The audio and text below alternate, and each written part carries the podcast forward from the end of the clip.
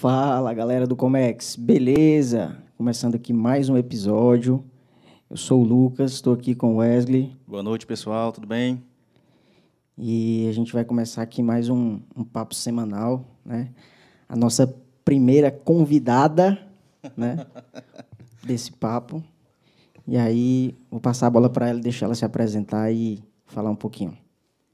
Oi, gente, boa noite. Eu sou Vanessa Holanda. Segundo eles, a primeira mulher, né, aqui a ser entrevistada. Então, fico feliz pela oportunidade, pelo convite, né, da, é, até para a gente tratar assunto que, que eu gosto tanto, que é sobre comércio exterior realmente.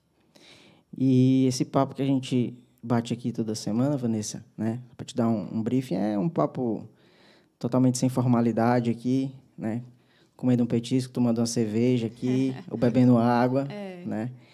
E você pode ficar à vontade para falar qualquer assunto e a gente vai, vai começar aqui. Mas para a gente iniciar, é, vamos falar aqui dos nossos patrocinadores, tá? que é o MD Studio, né? o MD Studio que fornece essa estrutura para a gente, né? de câmeras, som, iluminação. E aí, se você quiser, estiver precisando de, de algum serviço de produção musical, lives, né? Você pode entrar em contato. As informações vão estar na descrição do vídeo, tá bom? Temos também o Gaudisson, né? O Gaudisson que forneceu e, e montou aqui para a gente todo o cenário, né? Instalações em geral. Seria as instalações elétricas para palco, iluminação também, né? Que se você precisar, as informações vão estar lá na, na descrição do, do vídeo. E o nosso novo patrocinador, Marcelo do Frango, né? O Marcelo do Frango, a gente já já vai estar tá recebendo aí a, uma pizza aqui, a melhor pizza da região, né? Fica localizada aqui no bairro José Walter, na Avenida L, número 201, tá? O Instagram deles é arroba Marcelo do Frango. Você entra lá e vai ter todas as informações para você fazer o seu pedido. E é só ir lá que é sucesso, viu? O Wesley aqui no episódio passado. É porque eu tô de dieta, viu? dieta da pizza, né? Não dá. É, e aí pega, pega, pegou a pizza aqui da. Só três, não foi? Foi só três. Eu vinha, eu vinha no intuito de comer só um pedaço, sério. Não, cara, eu vou comer só um pedacinho porque tenho, tenho que emagrecer, mas deu não.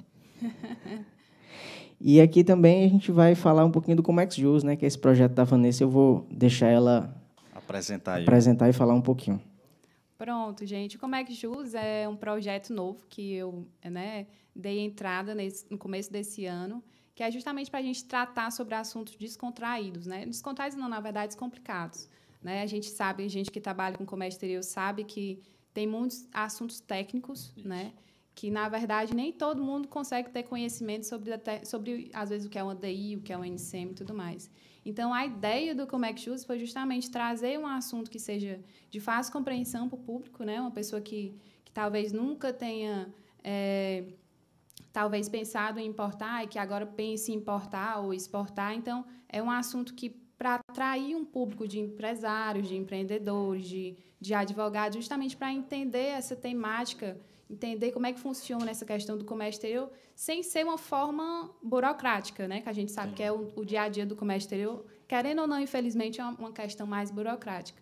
Então, realmente, a ideia do Comex Jus é trazer um conteúdo de fácil compreensão, de fácil acesso e tudo mais. Então, é através das, post das postagens né, que eu faço que eu consigo desenvolver um assunto, às vezes, de fácil compreensão, uma leitura mais fácil, e justamente essa é a ideia até para entregar ao público. Bacana. Vanessa, é, eu, vou, eu vou dizer, é, são duas linguagens técnicas, tanto jurídica, né, é. quanto da parte do, do comércio exterior. Então, eu imagino que seja desafiador. Sem dúvidas. Porque até o, o propósito do, do podcast, além de, de levar o comércio exterior para para a galera que não está ali no, no meio, né, falar uma linguagem mais simples, mais Sim. objetiva, Aí você imagina aí juntar o comércio exterior e a parte é. jurídica para tentar apresentar é. isso para o público, eu acho que é bem um pouco é. mais desafiador do que o nosso, viu, viu Lucas? É verdade. Não, tem dias que eu estou ali para preparar um material, né, um conteúdo que eu fico. Como é que eu vou conseguir entregar um assunto que a pessoa vai conseguir ler e entender? Eu fico ali, eu não, eu sei explicar isso, mas eu sei explicar isso para uma pessoa que trabalha com comércio exterior, mas para quem não trabalha com comércio exterior, como é que eu vou explicar? Né? Então, às vezes eu escrevo apaga. Escrevo 500 vezes, aí uma hora, uma hora sai, sai. sai bom. É, é traduzir o juridi, juridiquês, né, é, que o pessoal chama. Exatamente. Que aí a gente até sempre procura, quando está aqui conversando com o convidado, é, é, inevitável não sair aqui um termo, termo técnico, técnico, alguma coisa. É, a gente sempre tem um cuidado, às vezes, de voltar e, e, e falar, e explicar um pouquinho mais, porque o comércio exterior hoje, ele está no dia a dia da gente. Um, um alimento aqui, aqui, muitas vezes a gente nem imagina, é, é proveniente de, de importação, importação. Né? E aí, as pessoas muitas não imaginam, na questão da pandemia, o que é feito para aquele alimento estar tá na mesa da, das pessoas, né? Eu, eu, sempre bato muito nessa tecla, até no primeiro episódio, eu, eu, que foi só eu e ele, a gente falou muito aqui da questão dos, do, do, do sacrifício que, que todo mundo parou e a galera do comércio exterior, ninguém parou, né? É, 24 Tava horas. 24 horas, né? E aí é, é, as pessoas não imaginam esse esforço que o porto está ali 24 por 24 direto, é. não para um, um, um, segundo só. E, e, é interessante a gente mostrar esse, esse outro lado para as pessoas entenderem que tudo isso é uma cadeia, né? Mas queria saber um pouco mais de você, como foi que você caiu no comércio exterior, foi de paraquedas, como foi isso aí? aí só um adendo que você falou, é, basicamente, às vezes, quando eu vejo um produto que eu já sei que é de origem de importação, eu já olho ali o rótulo, a ver ah, qual é a origem, né? Quem for fabricante, acho que já justamente por a gente é, trabalhar com isso, né? Acho que já adquire determinadas... Fica automático ali, né? É, determinadas, determinadas manhas, digamos assim, né? Mas, então, é, eu trabalho com comércio já tem algum tempo, até baseado no que a gente estava conversando, já passei aí ao longo de desembaraço de empresa de exportação, de praticagem, né? Trabalhei com navios, em trade, em agente de, de cargas. E hoje eu estou mais voltado para a questão jurídica, né?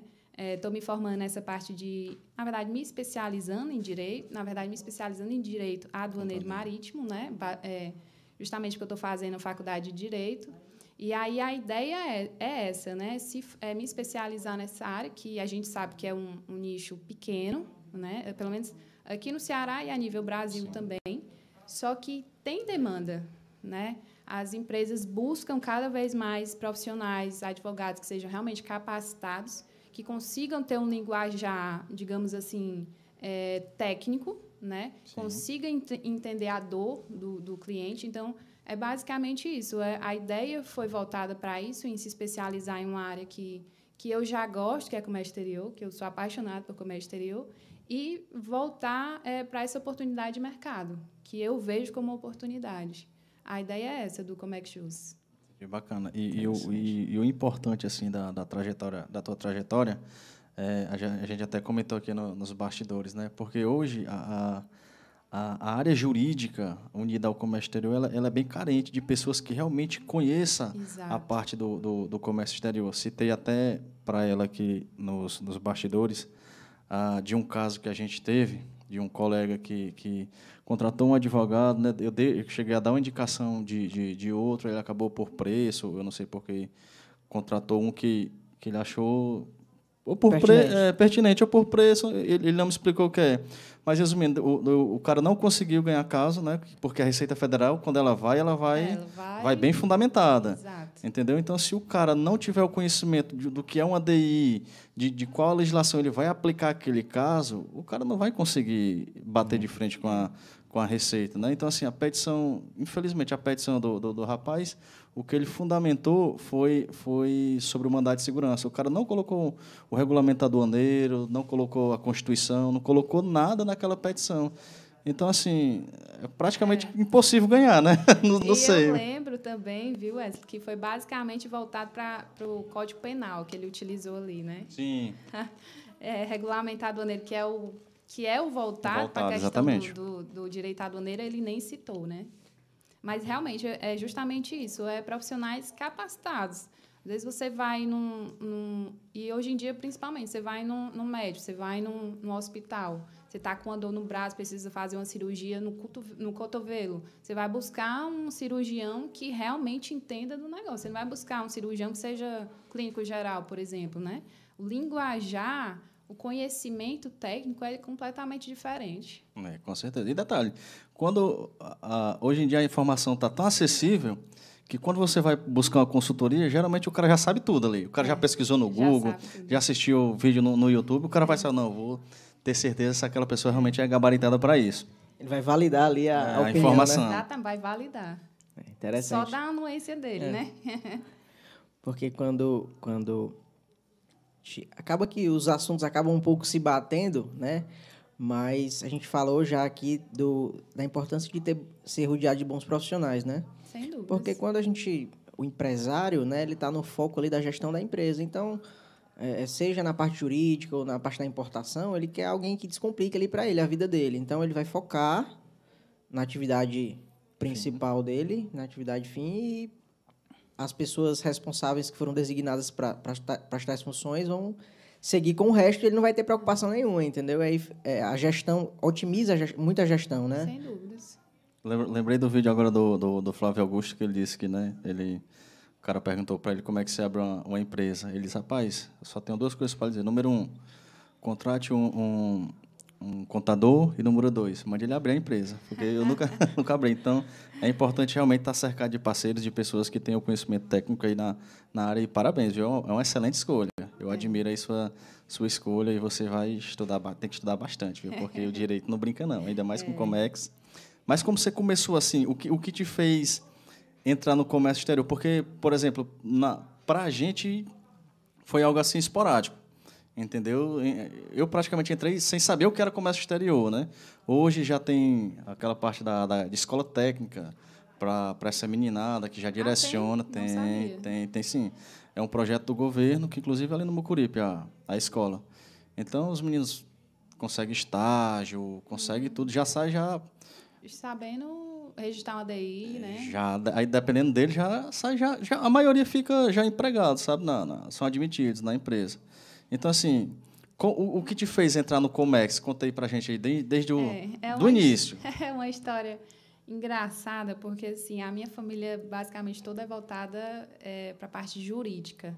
Eu fui a ovelhinha negra que decidi começar pela parte do comércio exterior. E mas sempre tive isso na, assim, eu sou determinada na- nas minhas, assim, eu sou determinada, né? Nas minhas decisões, quando eu coloco uma coisa na cabeça, eu vou lá e realmente é. Vou até conseguir. Então, assim, eu, eu sempre tive para mim que eu queria trabalhar, que eu pensava em trabalhar com comércio exterior, porque eu me via em uma mesa gigante, negociando com pessoas chineses, é, americanos. Então, eu sempre tive essa visão de estar em uma mesa negociando assuntos de comércio exterior, de importação, o que quer que seja. Então, essa foi o, é, a- é o estalar de dedos né, que me fez realmente pensar, não, eu quero trabalhar com isso. E foi quando eu comecei a trabalhar, entrei na faculdade acho que com 17 anos. Com 18, já estava em um estágio de comércio exterior, uma empresa de exportação, que foi muito bom para mim. Porque eu acho que as pessoas, principalmente a garotada que está entrando na faculdade, 17, 18 anos, às vezes jovem aprendiz, né? Tem que ter essa responsabilidade de, de ter um compromisso de trabalho, de ter ali o seu salário, porque, querendo ou não, isso dá uma certa... Isso cria responsabilidade na pessoa, né? Isso cria Sim. motivações e tudo mais. Então, foi quando eu comecei nessa parte de trabalhar com essa parte de exportação, uma empresa aqui no Ceará de Castanha de Caju. De lá, fui para uma parte de escritório de desembaraço. É Entendi. uma parte bem burocrática, vocês Burocrática, sabem bem melhor do que eu sobre isso, né? A exportação para a importação tem uma, tem, uma, tem uma diferença grande, né? Grande. Importação é mais complicado, né? É, né? Em relação a registro de DI, Não, concordo. né? Concordo 100%.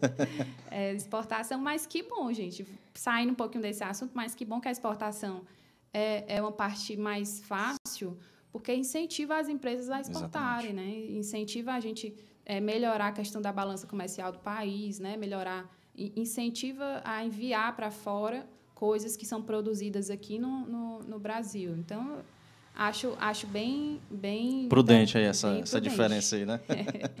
E basear, aí saindo dessa parte do desembaraço, fui trabalhei alguns anos com navio na praticagem, que é uma área que eu gosto bastante, é essa parte de navios. Não sei porquê, de onde que veio, mas eu me interesso, gosto muito. E Ficou lá um tempo a ver navios, né? Como fiquei a ver navios, Lucas. Mas muito bom, muito, muito interessante trabalhar com isso. É- Era, era um assunto que as pessoas, você trabalha com o quê? Eu disse, não, eu trabalho com navios. Aí a pessoa, mas você trabalha com navios? Como assim você trabalha com navios, né? É. Era que você explique, já vai ali uns 10 minutos de conversa, né? A pessoa. E se duvidar, a pessoa ainda não entende ainda. E aí tem que você entender. E aí... Não, pode falar. Tô... Aí, saindo dessa parte da praticagem, passei um tempinho fora do Brasil para ter realmente... É, criar esse relacionamento em relação a né, ter essa vivência no exterior, que eu acho que profissional do comércio que tem oportunidade deve ir sim, né? É, tem algumas universidades aqui, a universidade que a gente conhece, que incentiva essa questão de, de dupla titulação, que eu acho bem interessante, é, adquirir essa vivência. Né? E aí voltei para o Brasil, passei um tempo em uma trade, aqui no Ceará, que faz importação e exportação, né? E de lá para um agenciamento de cargas. E de lá para cá eu estou voltado mais para essa parte jurídica, mas, querendo ou não, presto também assessoria para empresas que pretendem importar. Às vezes, uma empresa, ah, Vanessa, eu quero, pensando em importar, vou me imaginar alho da China, como é que eu faço? Né? Então, eu tenho um suporte, temos parceiros que fazem essa questão de desembaraço, de agenciamento de cargas, né? a gente faz a estruturação de preços, valora a questão da. precifica para o cliente, ó, teu, é, o, teu pre, o, o alho sai da China no preço tanto, chega para você aqui com com os custos né, é, envolvidos chegar tanto para você. É viável não é? Né? Então, tem essa questão de consultoria, de assessoria em comércio exterior, e, paralelo a isso, a questão da consultoria jurídico-aduaneira. Né? Essa Entendi. empresa que, que ficou com um container parado no porto, às vezes por um, uma, não diria erro de classificação, o nome técnico seria erro de classificação, Sim. mas é entendimentos, né? É, o fiscal pode entender de uma forma, você como a, a, é, a, gente como despachante, vocês como despachante podem entender de outra. E acho que, enfim, a gente tem que nem ninguém está errado aí, é questão de conhecimento, de entendimento, realmente, né? Da norma. E aí, baseado nisso, é mais voltado para essa questão de jurídico aduaneiro, marítimo, né? Questão de consultoria. E eu me mexo de todas as formas. Onde tem demanda, a gente está se mexendo. Massa, bacana. O exterior é muito dinâmico, né? O, o, o que eu acho que eu acho interessante assim do, da parte jurídica de você prestar uma consultoria de forma integral, né? Porque você já vai entrar com serviço, você já vai fazer um serviço de certa forma embasado. Sim. É o que a gente a gente comenta muito ali no, no escritório. Eu, eu gosto, eu sou um cara que gosta um pouco de legislação, entendeu? E a gente a gente comenta o seguinte, cara, a gente vai registrar uma ADI, a gente vai fazer algo novo Antes disso, a gente procura dar uma lida na legislação, entender e ver, e ver todos os lados. Não, cara, se o fiscal questionar isso, a gente tem uma resposta jurídica é. para isso. Entendeu? E a gente tenta se resguardar ao máximo. De todas as formas. Né? Exatamente. Né? Então, se ele questionar isso, não, está aqui a resposta.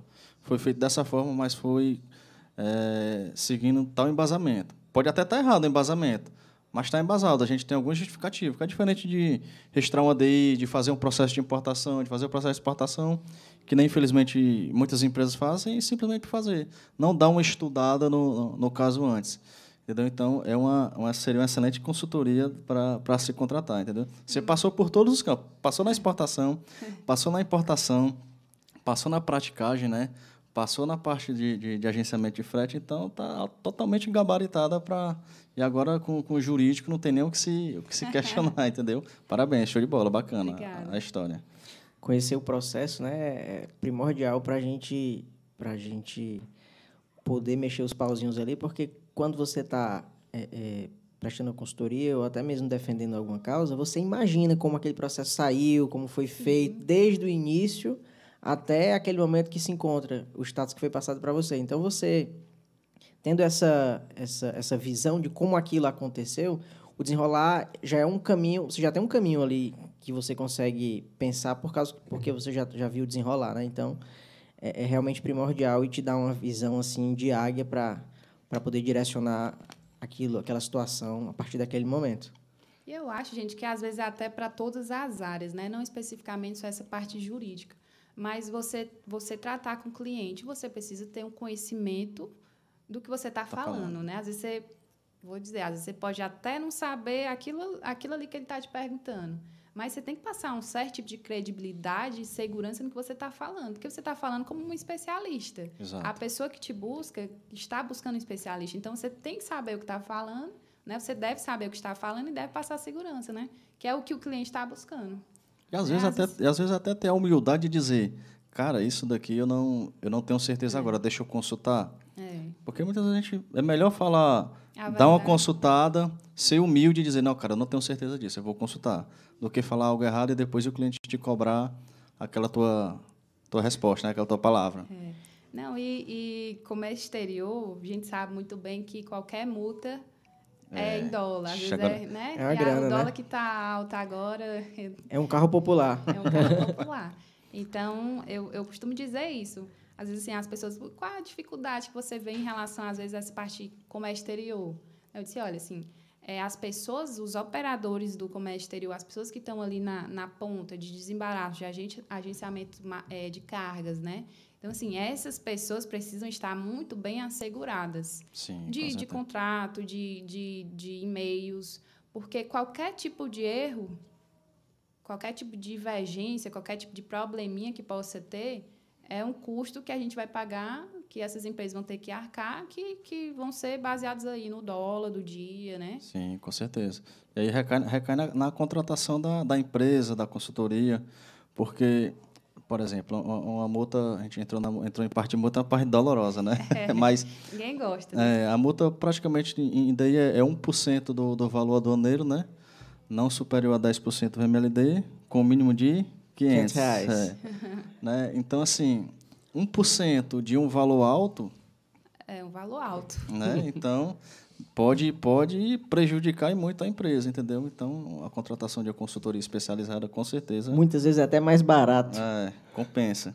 Dá uma, dá uma lida aí, tem uns comentários aí, tem uma galera falando aí. É, vamos, vamos dar uma olhadinha. Vou, vou, vou pegar só mais uma cerveja aqui, viu? Pode pegar lá, cara. Que a minha acabou também. Já, já.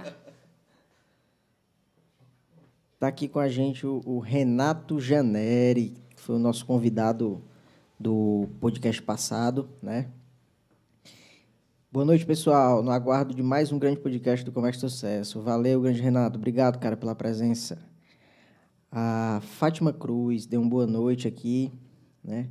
Camila Bastos, Elder Ibiapina. Boa noite. Parabéns, Vanessa, pelos conhecimentos demonstrados na área do comércio exterior. Conhece? Conheço. Meu pai, né? Não tinha como ser. Aí.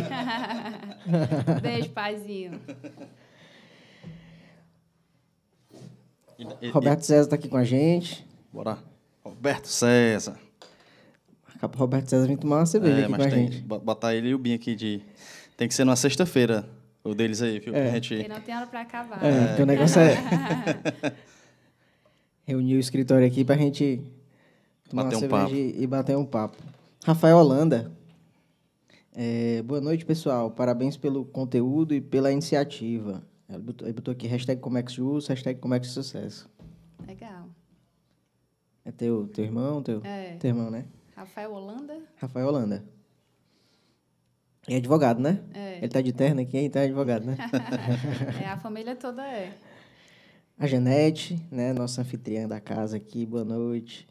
Estamos em sintonia, obrigado, Janete.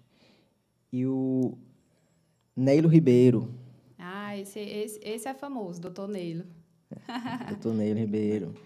Desembaraçando e descomplicando, como é Jus, colocou aqui. Neilo, obrigado, viu, pela presença. É um prazer ter você aqui com a gente. O Ne- O Neilo, ele conhece a parte assim, do, do Comex ou, ou só na, na parte jurídica? Não, o no- Neilo é muito bom no que ele faz, ele trabalha nessa parte de rebocador. Ah, entendi. É. Além dessa parte, ele ainda é um ótimo fotógrafo, diga-se de passagem, viu, Neilo? É multiuso, rapaz, É. viu? Conta, conta, tem assim algum, algum caso, já pegou algum caso jurídico, algo assim com, com relação ao Comex que seja interessante para transmitir e para precaver alguém que, que já tenha... É o que as demandas assim que aparecem mais, né? Wesley? É basicamente essas de, de erro de classificação fiscal, né? Erro de, de NCM. Essas questões de demuste também aparecem bastante. Porque eu acho que uma coisa é muito combinada com a outra, né? Às vezes você tem um erro de NCM, que por conta disso a carga vai ficar parada no porto. E aí, às vezes, assim, é, é, às vezes tem, tem, tem empresas que não passam as informações coerentes para o cliente. Então, assim, tem outro tipo de estratégia para o cliente, é, é, certo tipo de situações que o cliente pode fazer justamente para evitar uma demurge, né? Você desova, você sabe que o seu, a, a, mercadoria do canal vermelho do canal cinza. Então, o que é que você pode fazer? Ah, tira a mercadoria do porto, desova ali a tua mercadoria, bota no armazém, devolve o container, container. né? Justamente para pagar, para não pagar essa demurge. Mas tem empresas que não passam essas instruções para os clientes, né? E aí, dadas essas questões, realmente tem essas demandas em relação a, a pagamento sobre estadia, né? Entendi. E aí, essa luta aí, realmente, em relação a, a tentar equalizar, às vezes, tentar diminuir essa, esse, esse, esses custos né, que os operadores demandam né, dos clientes. Entendi. Porque tudo, basicamente, é por dia e em dólar, né?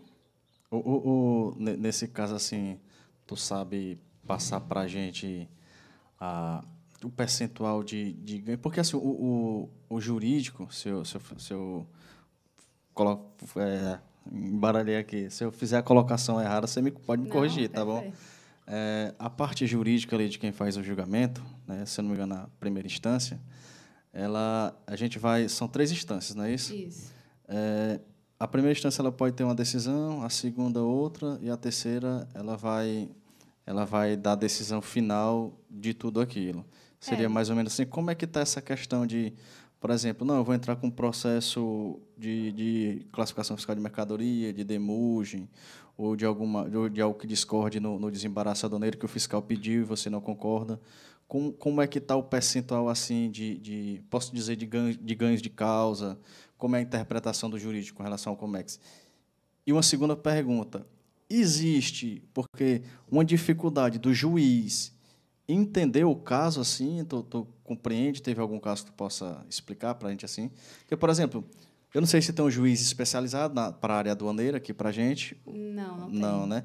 Porque o cara vai ter que estudar primeiro o comércio exterior, que é o que não se aprende em, em um mês, para poder resolver uma, uma causa. É. O que, que você pode dizer aí para a gente aí? Da... É, na verdade, existem as instâncias que você pode entrar. Né? Primeiro entra-se nessa parte de no juiz, que é aqui, que tem a, a, é, que ele vai realmente receber o processo, a demanda, né, e vai decidir. E já falando sobre isso, não tem nenhum juiz voltado que trate só sobre esse tipo de demanda. Por exemplo, uma vara, é, como tem vara civil, vara da fazenda pública, né, não tem uma vara especializada. Então, realmente, o juiz vai ter que ir lá, sentar com os assessores, né, com, com a, a, é, o pessoal de gabinete para estudar o caso. Entendi. E a gente sabe que, justamente por ser uma matéria bem complicada, então, assim, precisa ali de um pouquinho mais de. de, de falando de uma forma assim, de pestana, hum. né? Para sentar ali e estudar, do que. Do que não, não tem como você dar uma decisão sem Sim. você ter um conhecimento mínimo que seja do que você está decidindo, né? Do que você está tratando ali. Então, realmente é um, algo complexo. E, assim, essa questão de, de entendimento dos juízes é muito pessoal, né? Mas quando você tem uma, uma, uma petição bem fundamentada em, em legislação, em decreto, em instrução normativa, quando você fundamenta bem, o juiz fica ali, ah, não, então realmente o que, essa, o que esse, esse advogado está falando faz sentido e o direito dele pode ser que seja bom, né, para aquela determinada situação. Então, é basicamente isso. É, é você, como você como advogado, você é, é, tem que ter um argumento muito, muito plausível que vai deixar o juiz ali, o desembargador... Convencido, seria com, isso? Exatamente, convencido. Porque assunto ele vai ter que precisar estudar. E quanto mais assunto ele estudar e tiver convincente com o que você está falando, vai, vai ser algo bom para você, né? te dar, te dar um, não sei se acontece no caso jurídico, por exemplo, no caso de uma importação, para evitar, tipo, importação de tecido, para evitar que tenha é, que um fiscal tenha uma interpretação diferente, porque o tecido tem a composição, né? 30% poliéster, é, é é, 70% né? algodão, ou, ou esse tipo é. de coisa. A gente orienta o cliente, fica a, a título do cliente, é, que faça uma, uma análise daquele material, entendeu? Do uhum. tecido. Então, Antes já vai... Marcar. Isso, na, na, no pedido da amostra, ah, entendeu? Sim, faz o pedido da amostra, pega o produto, geralmente é em São Paulo que tem essa galera, faz lá a análise técnica e sai o laudo. Então, no laudo, ele tem a informação da composição do, do, do produto. Então, já no, no, ato do registro da DI, quando se trata de tecido, a gente faz a classificação e já costuma colocar o laudo. para evitar que o fiscal uhum. é, coloque uma exigência, entendeu? Já se resguardando. No caso do, do, de um processo jurídico, isso, Muito bem pensado. isso, isso acontece assim na, na...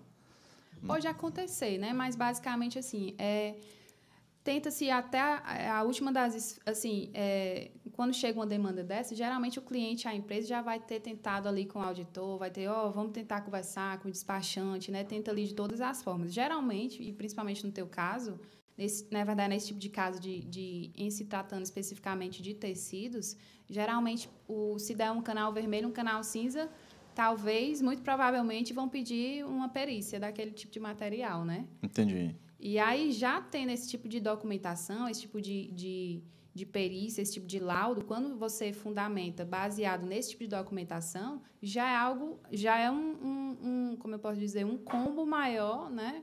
Para que o juiz olhe e decida baseado naquilo. Você está dando uma fundamentação para o juiz, né? Entendi. Você está entregando algo que tem plausibilidade, que tem fundamentação e tudo mais. Nossa, show de bola. Eu, acho que é por esse contexto mesmo. E deixa eu te fazer uma pergunta você teria algum conselho ou algo assim para essa galera aqui? É porque a gente, a gente fala, não sei se é porque eu vivo mais a importação, é. que a exportação é tão, é tão bem mais simples do que teria algum conselho algo que você poderia dizer para o teu público, para a galera que te segue aí no Instagram, de, que você possa, ó, se preocupe com isso, para que você não tenha um, um prejuízo, para que você não recaia algum problema? Ah, tenho. Tem? Inclusive, um é assim, é, é às vezes as pessoas chegam para você e dizem, ah, Vanessa, quero importar, quero importar, não sei, quero importar, não sei, talvez um, um copo, quero importar um copo de Portugal, talvez. Certo. E eu, eu como cliente, tipo assim, a pessoa, pessoa física, pessoa jurídica, eu mesmo quero pesquisar quem é o fornecedor e eu mesmo quero negociar com esse fornecedor. Entendi. Eu, eu digo assim, tenha cautela, porque muito provavelmente pode ser que não dê certo. Você pode levar um golpe, você pode é, ter uma, você pode nem, pode nem chegar a acontecer a importação. Você manda o seu dinheiro para lá, mas não chega a mercadoria. Chega.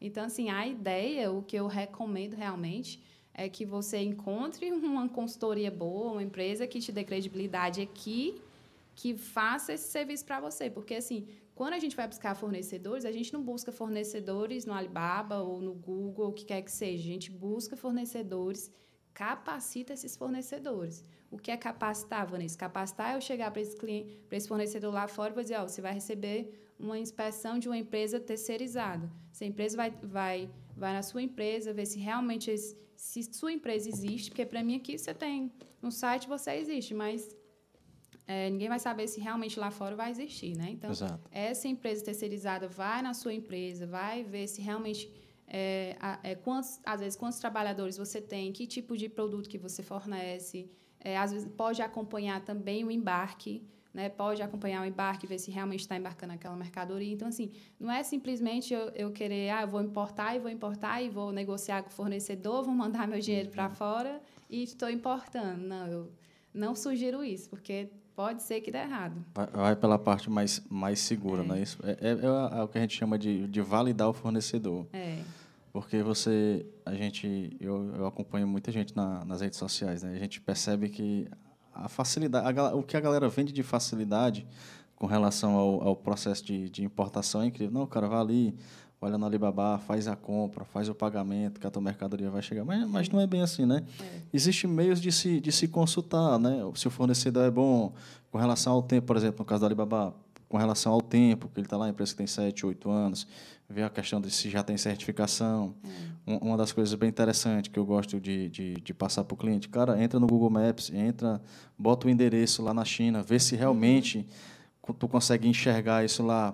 Mas eu concordo com você com relação à contratação de uma empresa especializada que vai fazer a vistoria da, da lá, na, lá na origem, vai ver a questão do, recibo, do registro da empresa, que é, por exemplo, aqui a gente tem um CNPJ, né? É. Nos outros países a gente não sabe é. o, qual é o documento que, que, legaliza, que legaliza a empresa. Então, show de bola, concordo 100% com você. Eu já tive até um, um caso uhum. bem específico que era de uma empresa que estava pretendendo importar um produto X e ele achou, ele justamente com um sócio dele, achou que aquele produto conversando com alguém, não me lembro quem, ele, o, o cliente falando com alguma outra pessoa, né? E aí recomendaram que existia o produto X no Egito.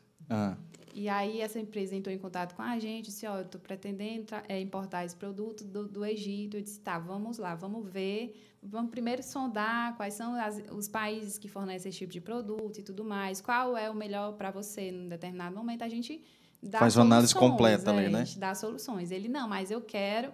esse o meu sócio já está conversando com o pessoal do Egito, já estão, já estão em contato e tudo mais, já estão negociando. Eu disse, tá, mas tem essa outra solução aqui para você. Ele disse, não, mas eu quero seguir por essa. Ele seguiu por essa, enviou o dinheiro para o Egito. Já E tem- quando veio, acho que veio, nem, nem chegou a vir, ou se veio, acho que veio uma caixa assim, sem. Não tinha, tinha basicamente nada na caixa. Ele importou, mandou o dinheiro, mas importou uma caixa sem nada. E o Então, pior, pagou os tributos tudo em cima daquele valor da mercadoria declarado. E quando chegou, não é nada, né? é. E envia o dinheiro para fora, né, gente? Que um pagamento é, de importação, você remete dinheiro para fora com, com, com a taxa do dólar, né? Às vezes o custo que tem com o banco também. Então, é um IOF, Companhia Limitada lá, né? é um dinheiro perdido, diga-se de passagem. e, E- tem que justificar, né? O, dinheiro que saiu, né? É, ainda tem esse problema. E essa parte realmente de, validar o fornecedor e ter o cuidado é interessante, porque a gente sabe hoje que na China, né? Pra galera que está assistindo, pode ser novidade, mas é muito comum, por exemplo, você contrata uma, uma, uma vistoria, e aí o cara, ah, vou levar aqui nessa fábrica, entendeu? O cara pega, o cara consultou. Só que as pessoas que têm, têm know-how lá, elas sabem, consulta a questão da documentação e todo o histórico da empresa e consegue desmistificar isso. Mas eu já vi o caso que, tipo, ah, tenho um amigo meu que mora na China, ele vai lá, o cara, tá aqui minha fábrica aqui, ó. É. Não é a fábrica do cara, né? Ele às vezes leva um armazém cheio de produto, a pessoa vê, não, realmente existe, e não é, não é, né? Então, E- é- é bem- trabalhando com essa parte mais burocrática também do comércio exterior, eu notei, principalmente trabalhando com o pessoal da China, né? Às vezes a gente recebia uma documentação deles, uma invoice, né? Agora falando as partes mais Técnica, técnicas, né? Às vezes a gente recebia uma invoice, um, um, um, é, um packlist, alguma coisa, e, e pedia as- que o pessoal fizesse as correções de acordo com a nossa legislação, acrescentasse ou retirasse. E, às vezes isso demorava, gente, uma semana, duas semanas, indo e vindo, indo e vindo e-mails, né? Pedindo correções. E o que eu sentia, o feeling que eu tinha ali, é que basicamente o pessoal acha que a gente é muito cri-cri realmente com as coisas. Né? Porque é tanto detalhe, que a detalhe. gente pede, mas o pior é que se não tiver esses detalhes, talvez a gente volte e pague essa multa aí, né? Que ninguém quer pagar. Não, com certeza. E quer falar, comentar alguma coisa? A gente pode entrar nas redes sociais dela, na parte ali de conteúdo que ela, que ela publica, essa parte aí. Não, mais. é, é só, assim, complementando e comentando um pouco dessa questão da, da burocracia Brasil, né?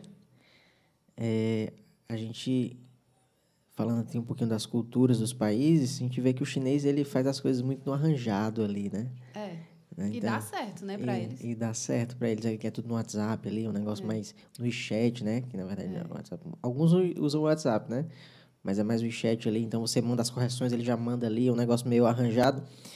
E, e, é, é, a gente nota que nessa parte, quando eles mandam um documento, assim, pelo menos na- nas experiências que eu tive, não tem, se não você tem um cuidado ali em fazer aquilo no padrão, a gente tem que sempre estar em cima, sempre estar ali batendo na tecla para que aquilo saia bem, né? E alguns, por causa disso, eu já peguei vários casos.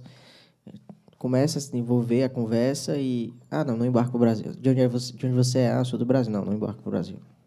Já cria restrição, já né? cria restrição. Poucos, né? Os Estados Unidos é mais comum acontecer isso, mas na China alguns casos também acontecem. né? Ah, não embarco o Brasil. E ponto final, a conversa morreu ali. Exatamente por causa disso. Para evitar isso daí, às, às vezes a gente até costuma já, já mandar pro, pro próprio fornecedor a invoice já, ó, Direitinho. toda né? preenchida, Formatada. tudo, ó, o nosso modelo é esse, com, com, com essas informações, você vai só assinar. Que já facilita e já, já ajuda muito. É, com certeza. Se ele tiver discordar de algo, beleza, ele vai e comenta. Não, não quero que tenha isso aqui, e aí já barra o processo.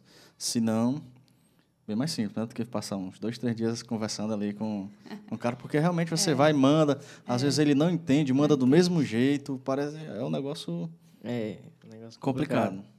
E, e até é, voltando mais ou menos para esse assunto que a gente estava comentando, é outro, outro conselho que eu dou, né?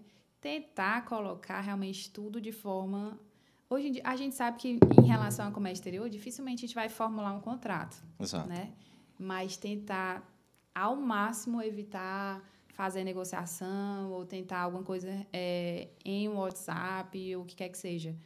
Por e-mail também, apesar de hoje e-mail ser muito utilizado e não deixa de ser um instrumento né, para você mostrar que realmente teve aquele tipo de negociação, mas se puder, é melhor deixar tudo contratualmente, porque aí você limita a questão de sua responsabilidade, questão também de, de, de incoterms, né? Incoterms. Não, com certeza. É, é basicamente isso. Lá é para ser assim, dessa forma, e aqui, quanto, quanto melhor a gente puder se proteger em relação à responsabilidade, melhor.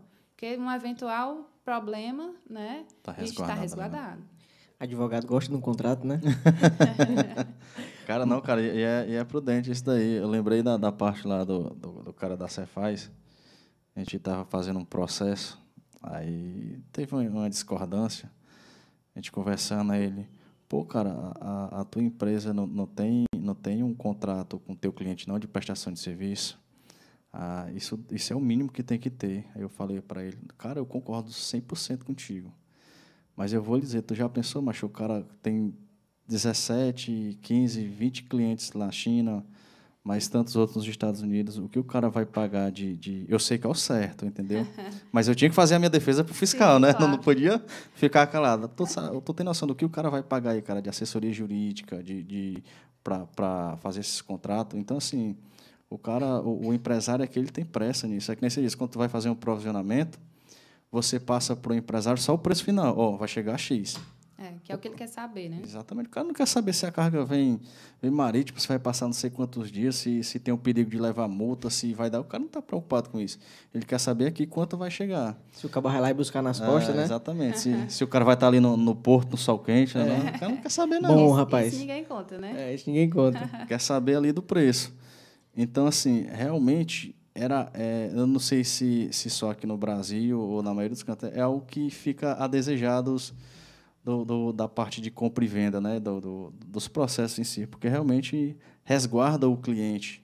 Mas o cara às vezes está tão apressado, tão com ansiedade de, de ter o produto e vender ou produzir algo, que vai deixando de lado isso daí e re- recai para a gente ter os cuidados ali na, na, na comercial invoice, né? De, que é de colocar o Icoterm, colocar tudo direitinho, colocar endereço, colocar questão de pagamento, colocar tudo que, o- que o regulamento aduaneiro Determina, né? determina. Exatamente. E às vezes não é nem tanto, é, é, sim, voltado para essa parte internacional, mas às vezes até aqui, viu? Porque, por exemplo, às vezes você vai, você como uma, uma empresa de agenciamento de cargos, por exemplo, você vai, é, você vende, vende ali o seu frete, meu frete é tanto, tá aqui é, a minha proposta de frete, e às vezes confirma baseado no e-mail, né? E às Entendi. vezes, às vezes tem quem diga, quando é um, um cliente já recorrente, às vezes, porventura, você pode nem dizer quanto é a, tua de, a demuge para aquele determinado caso. Entendi. Mas vai que aquele embarque vai, vai ter demuge. Né? Entendi. E, aí, e aí o cliente pode contestar, tá, mas é a, qual é, quanto é que eu vou pagar mesmo? Né? Onde foi que você me falou que é aquele valor? Porque eu acho que é tanto, eu acho que eu devo pagar tanto, mas, mas onde é que está escrito isso? Pronto, agora ela falou um negócio interessante. Tu está falando da contratação do frete. Na né? contratação na do contratação do frete. frete. Que né? às vezes é- a gente vê que é muito comum, né? É. Você ali pelo, pela Só dinamicidade. fecha, fecha pelo, pelo e-mail Pelo mesmo, às vezes até pelo WhatsApp, né? É. a, a, a, a proposta ali do frete. E porque tem, eu lembrei agora, tem dois casos. Tem a, tem a parte quando o container chega, né, que você faz a assinatura ali do, do, do, do termo de, de né? Que É, ali você certo. enxerga ali o, o, o perigo, né? Mas é. na, na etapa de contratação do frete, realmente não, não se tem esse, esse cuidado. O que você su sugere para para o importador, para o exportador, para o cliente, para ele se resguardar nisso? Porque o cliente ele tem pressa, né? É. Ele, ele faria um contrato prévio para todos os embarques, porque eu não sei se tem como você não, alinhar não, isso. Não tem porque é... Só se for uma empresa que realmente tem uma frequência de embarque, por exemplo, semanal ou mensal, que saiba realmente eu vou, vou ter, vou precisar de tantos containers por semana ou tantos containers por mês, aí realmente dá para você ter um tipo de noção e fazer um contrato baseado nesses embarques. Mas eu acho que o mínimo que se pode fazer é, ao invés de fechar o contrato por e-mail, né, fecha, quer dizer, fechar um, um, embarque por e-mail, o melhor se fazer é, pelo menos aceita, é dar o aval ali, dar a sua assinatura na proposta que a empresa está te enviando, é, é ter é, realmente a, a, questão mais clara em relação a quanto que vai se pagar em uma, em uma possível demuge, né? Essas são as noções mais básicas, justamente pela questão de não, ninguém perder tempo, né? Mas isso é o mínimo para se evitar eventuais problemas futuros. Questão de free time também, é bom deixar claro, né? Porque às vezes tudo, tudo é combinado, o free time com a questão da demuge. Entendi, não, show de bola, tá? Aprender, colocar em prática, né? colocar em prática, porque é, tava, tava até, até pensando aqui, né, quando ela falou na questão do, dos fretes, do fechamento do frete, a pandemia ela trouxe um cenário totalmente adverso, né, para o Comex, e a gente percebeu que quando a gente ia fechar o frete, o agente ele dizia, oh, a gente não segura o frete. É. Entendeu? E aí é bem complicado você colocar isso na cabeça do cliente. Porque, ah, quanto é a tarifa? Ah, a tarifa é 13. A gente, falando um pouquinho do cenário, a gente pagava, antes da pandemia, 5,50 e a média, né, 5 dólares, entre 5 e 6 dólares por quilo da China. Tá 13. Né? Container 2.500, 3.500. Nessa faixa aí, no, no começo tá 12, 13, depende aí, tá, tá variando muito. É. E, e, teve uma época, agora, né, pelo menos o que me parece, está um pouco mais estável, mas teve uma época que, ó, tá tanto e pode e é aumentar é para tanto. Né? E eu não seguro, né? E assim, é bem complicado porque a gente faz um provisionamento prévio, passa para o cliente, o cliente se programa para aquilo, e, e, se aumentar, porque o frete incide em cima de tudo, assim, dos tributos, né? E aí você pega aquela previsão e aquele preço final que vai chegar para o cliente e ele vai para cima, né? É. Então, assim, mais um desafio que a gente chegou a, a enfrentar aí e, se Deus quiser, está acabando. Está no final, né? E ela, agora você deu uma entrada boa, que eu fiquei curioso agora. Vou perguntar, vou passar a bola, já que ela teve a experiência de trabalhar ali na, com, com a parte de, de frete. Você consegue se resguardar juridicamente de, de, uma, de, uma de um possível aumento ali de frete após. Porque, por exemplo, eu sei, eu sei, eu sei o, o a minha parte com a gente de carga. Uhum. Passou e-mail, passou tarifa, passou tudo, fechei. E a parte do agente de carga lá com armador, com. Ele consegue, tem algo assim ah, que possa resguardar, não, a gente fechou, mas aí depois ele recebe a mensagem que aumentou a tarifa, que aumentou o valor do frete, aí repassa para a gente com relação ao agente ali, para o armador, para a ponte dele ali, ele tem algo que ele consiga ensinar na, na parte jurídica? Porque basicamente é tudo tabelado. E geralmente os fretes são quinzenais, né? E, é, e, por exemplo, um freight forwarder, né? Ele, no caso, uma, uma empresa que é, vai ter contato com a outra empresa nos Estados Unidos, por exemplo, nos Estados Unidos, na China, e aquela pessoa dos Estados Unidos ou da China, às vezes não é nem um armador, é o freight forwarder de lá, que vai especificar, o valor é tanto. E aí ele te passa o valor, às vezes nem, sem nem profit, sem nem, nem, nenhum acréscimo, né? E aí ele não, ele te passou, mas ele não, ele, ele basicamente ele já recebeu do armador qual é o preço dele. Então não tem como se resguardar, é muito difícil. Entendi. Muito difícil, porque é, tem a oscilação do mercado, que às vezes, por exemplo, o que você pode fazer aqui a nível Brasil, né, a nível empresário, aqui empresa local, é você lutar, não, mas você é, por exemplo, um freight forward aqui, não, você está me vendendo frete a tanto. Então, brigue por lá, na, lá na origem, que eu vou, vou vamos manter para manter esse frete. Mas é, é, a oscilação do mercado. Dificilmente não tem, não tem como. Principalmente nessa época agora, né? Não dá nem para brigar com a gente, não, acho. Só reclamar mesmo. É porque vai, vai passando, né? Só vem dele, vai para a gente, aí vem é. para a gente. Aí a gente fica, puta, mano, como eu vou passar isso aqui para o cliente agora? é. Mas eu, eu, eu quero fazer uma pergunta mais um pouco pessoal. Porque eu, eu, eu gosto de fazer essa pergunta para a galera da logística, né? Rapaz, cara, tu consegue ter vida social trabalhando com logística? É. Aí deixa eu lhe perguntar, você consegue ter vida social unindo o Comex e, o, e a parte jurídica? Ou, ou, ou, é pouco? Como é essa parte aí?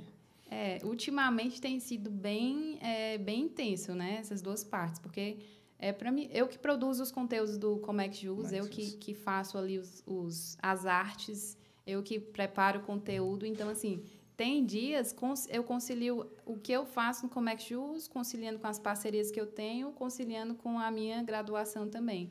Então, é muita leitura. Às vezes, cansa realmente de você ter que ficar lendo, buscando material, porque nada no meu Instagram vai ser busca de Google. Não, o que é, o que é uma DI? Não tem nada disso no meu, no meu Instagram. Tem um, realmente um conteúdo que que está bem ali é, fundamentado, que tem fundamentação, às vezes, em decisão do STJ, né, dos tribunais. Então, é algo que realmente é bem estudado, bem aprofundado, e não deixa de eu tentar ali produzir um conteúdo que seja mais tranquilo de se ler, né? Então, realmente, sim, tem dias que é bem... A gente fica ali até Resumindo, tem ou não tem vida social? ou, ou pouquíssimo? Não, mas tem, tem, que ter, né? Tem, né? Tem que ter um final de semana para desopilar, ir para uma praia. É, que, e ninguém é de ferro, né? Não tem como não, né? Não tem como. Quando a gente entra na parte de prospecção de, prospecção de, de fornecedor, de, de produtos que tem que ficar de noite ali, de manhã é. já tem que é. resolver as coisas do escritório. É... Porque tem as, ainda tem um fuso horário, né? Que a gente é. ainda tem que trabalhar com esse fuso horário. E é engraçado que quando eu trabalhava com agenciamento, principalmente quando a gente trabalhava com agenciamento de, de cargas, é interessante porque você é, é, a gente já sabe, por exemplo, chegava no escritório talvez 8 horas da manhã, mas já tinha vários e-mails da China. Aí, aí quando era, por exemplo, umas 3 horas da tarde, aí começavam os e-mails da Europa. Né? Pelo aí, fuso ali. Mas você acostuma, né? É, com, você com, vai, com vai entendendo como funciona. Eu, né? tinha, eu tinha até feito essa pergunta para o Felipe, como é que ele conseguia conciliar isso daí. Ele, ele até comentou que que ele já tem um padrão, né? Tipo, à noite ele passa as respostas de todas as demandas e de manhã, quando ele chega, ele já tem, já tem as respostas, já tem tudo. Ele é. diz que raramente ele, ele fica à noite para fazer algo assim com, com relação a um processo. Mas já está tudo ali já esquematizado, organizado. Só explicando que o Felipe é o nosso convidado, teve aqui o diretor da, da GL Nordeste, né? Bateu um papo aqui com a gente. Inclusive, se você quiser conferir, tá lá no YouTube, tá? Não esqueça de se inscrever no canal, ativar o sininho das notificações, tá? E se você também quiser escutar no seu carro sem vídeo, põe lá no Spotify Comex de Sucesso, que vai estar tá lá disponível também para você ouvir, tá bom? Cara, a, a Emília tá com a gente aí, mandou um boa noite. A Emília foi quem. A Emília foi quem fez as canecas aqui, Vanessa, gostou? Ah, eu achei o máximo. Tava até comentando com ele. Bacana, Muito né? Muito show. Uma artista. É demais. Ela tem um talento assim incrível, viu? De vez em quando ela me dá um supera. help e muita coisa. Ela me tá doido. Ela ajuda a gente nos design de umas coisas que a gente. É, que né? Só ela mesmo, viu? Aí, sou, sou ceguinho, cara. Jainara Oliveira, boa noite. Parabéns pelo conteúdo. Boa noite. E o Cleirton, excelente conteúdo, muito conhecimento. Valeu, pessoal. A gente agradece aí pela participação. E olha o que está chegando agora. Está chegando agora, rapaz. Eita, Mas chegou um negócio bom aqui, viu? Tá pesado? É. Coloca aí, vai. Puxar aqui mesmo. Pra cá. Mas o negócio tá bonito aqui, como sempre, né? Eita. Mantendo o padrão. E aí, Wesley, a dieta hoje? Tô suando aqui já, cara. Vai. Põe aí, põe, por favor. Cara, mostra, mostra, mostra aí, mostra aí pra galera aí. Dá, qual, qual a câmera que, que eu posso, posso colocar na... Posso? Na principal, na principal. Na principal fica longe, mas. Fica longe, né? Eu vou levantar, vou levantar. O gordinho vai levantar é. aqui. Levante aí, cara. Faça aí o nosso. Olha aí o. Vai, a principal aqui. Foi? Foi. O negócio é bom, viu? Pense. Fa faça aí a, a, propaganda aí do rapaz aí, do patrocinador. Bota, bota em tela. Rapaz, bota aí que, que. Bota em tela que eu vou comendo aqui. Ah, ó, pode ficar à vontade. Cadê as luvinhas? Bora. Tem as luvinhas aqui. aqui. Aqui tudo é na hora, é ao vivo, viu? Tudo é. O suco. Vanessa, se você quiser. Ah, tá o meu suco. Olha aí, rapaz. Deixa, deixa eu te servir. Vamos, estamos organizando aqui. Vai, é isso mesmo. Falar aqui mais um pouquinho do Marcelo, né? Paz, é, é, tá com a gente aí. Tá com a gente e, e eu vou te dizer, toda vida que eu vou lá, a cerveja é gelada, viu? Gelada, né? É, gelada. Então eu vou lá, viu? Porque Ó, depois que chegou a cerveja aqui, ó, eu abandonei a água, cara. Isso mesmo. Isso mesmo. O Uber que tá gostando dessas coisas, viu? Toda quarta-feira. Tem que, tem que ir de Uber, né? Porque senão. Tem, claro, né? Com prudência, porque. Sabe, né? Vanessa pode ficar à vontade, quiser pegar um petisco, aqui a gente para e, e aguarda, tá? Fique. É. Vou, vou nesses petiscos Com- com- aí. a gente bota mais pra cá o petisco. Que Vai, cara, faz a apresentação novamente aí do nosso Marcelo do Frango. Pizza e sanduíche. E, cara, eu tenho, eu tenho que ir lá. Eu não fui lá, eu não fui lá, não fui lá ainda não. Foi lá ainda não, né? Só Não. pede o delivery. Mas o É, delivery é chega delivery. rapidinho, chega quentinho, é gostoso, né? É, eu vou deixar os telefones aqui, é o 98510-6992 e o 98972-3940. Né? Então você pode entrar pelo Insta- Instagram, arroba Marcelo do Frango, né? E lá vai ter o link para fazer o pedido. Esses números, né? O WhatsApp, você pode entrar em contato, que aí a equipe dele lá vai estar prontamente para atender e deixar quentinho a pizza na sua casa. Certo. Beleza? Agora vamos aproveitar, né? A Aproveitar. pizza, né? A Emília colocou aqui, ó. Quero pizza. Tem que. Emília, é só ligar, viu? Só ligar que, que o rapaz manda deixar. E é bom. É pelo WhatsApp ou é pelo iFood? É pelo WhatsApp, né? O atendimento, é- você entra no Instagram, tem um linkzinho lá que direciona direto pro WhatsApp e já... Sei que você tá um pouco, mas depois você vai comer um pedacinho aqui quando acabar. tem Sei que você- comer, é. Tem que... Tem que comer, mas é muito bom, é muito bom. Sim, vamos entrar na E o outra Neilo parte. comentou aqui, viu? Essa é a hora da pizza. É isso mesmo, Neilo. É a hora que a gente come. Em plena quinta-feira, já, já entrando no clima da, de furar a dieta. Estão dizendo que eu tô no chá de bolo. Mas, mas tem ali o chá de boldo, viu? ela, ela, ela, ela recusou o chá de boldo, viu? Usa o chá de boa. Disse que ainda, ainda era cedo, quinta-feira, né? Ei, vamos, vamos falar aqui da parte de, de, de conteúdo, do, do seu conteúdo, né, na- ali no, no Instagram. É, eu acompanhei, eu vi realmente você falando aí isso, que não usava o Google ali para colocar as definições, né? Eu vi que usava jurisprudência, esse, esse tipo de, de coisa. Eu reafirmo, cara, dá um trabalho fazer isso dali, não dá? Eu fiz, eu lembro, eu comecei em 2019, criei lá um, um Instagram também, né, que foi o Fábrica de Importadores.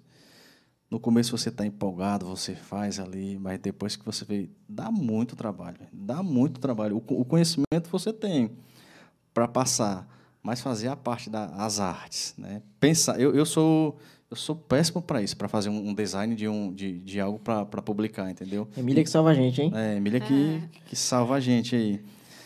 E assim, explica pra gente como tu consegue fazer isso. Eu sei que você já deu uma inicial, mas dá mais detalhes aí pra gente desse, desse, teu, desse teu outro trabalho. É porque, na verdade, eu tive que começar a entender e estudar também sobre essa parte de marketing digital, que hoje em dia eu acho Não. que é, é fundamental para uma empresa e para alguém que está começando a investir no negócio, essa parte de marketing Digital. digital, né? Porque, assim, você precisa entender é, qual tipo de conteúdo que você quer entregar para o cliente, para o teu nicho. Você precisa estabelecer qual é o nicho de mercado que você quer entrar, né? Você tem que ter um, um certo tipo de conhecimento. Você precisa ter, na verdade, um Instagram ou um, um, um site que seja agradável aos olhos da pessoa que está ali, que está entrando, né? Então, realmente, assim, precisa ter pelo menos um tipo mínimo de conhecimento sobre o que é, por exemplo, quem é o teu público, qual o tipo de, de conteúdo que você quer é, que você quer publicar, é, para quem que você quer entregar, para quem que você quer entregar esse tipo de, de produto, né? Então você precisa realmente ter um, uma noção mínima sobre esse tipo de assunto, as questão de paleta de cores, né? Você tem que ter Entendi. o teu Instagram, ele precisa também estar associado com as tuas cores. Que é a identidade visual ali da. Identidade visual. Então, assim, tudo isso é, é, um, um, é um, um- como é que eu posso dizer? É um mercado diferente. Eu digo que essa parte de Instagram é um, um estudo à parte. Porque às vezes a gente faz uma publicação, você estuda, estuda, estuda para fazer uma publicação, passa tempo ali para preparar um, um conteúdo. Às vezes as pessoas me perguntam, por que que você não contrata alguém? Eu disse, eu posso até contratar. Mas eu acho que de tudo a gente precisa ter um conhecimento Entender, mínimo.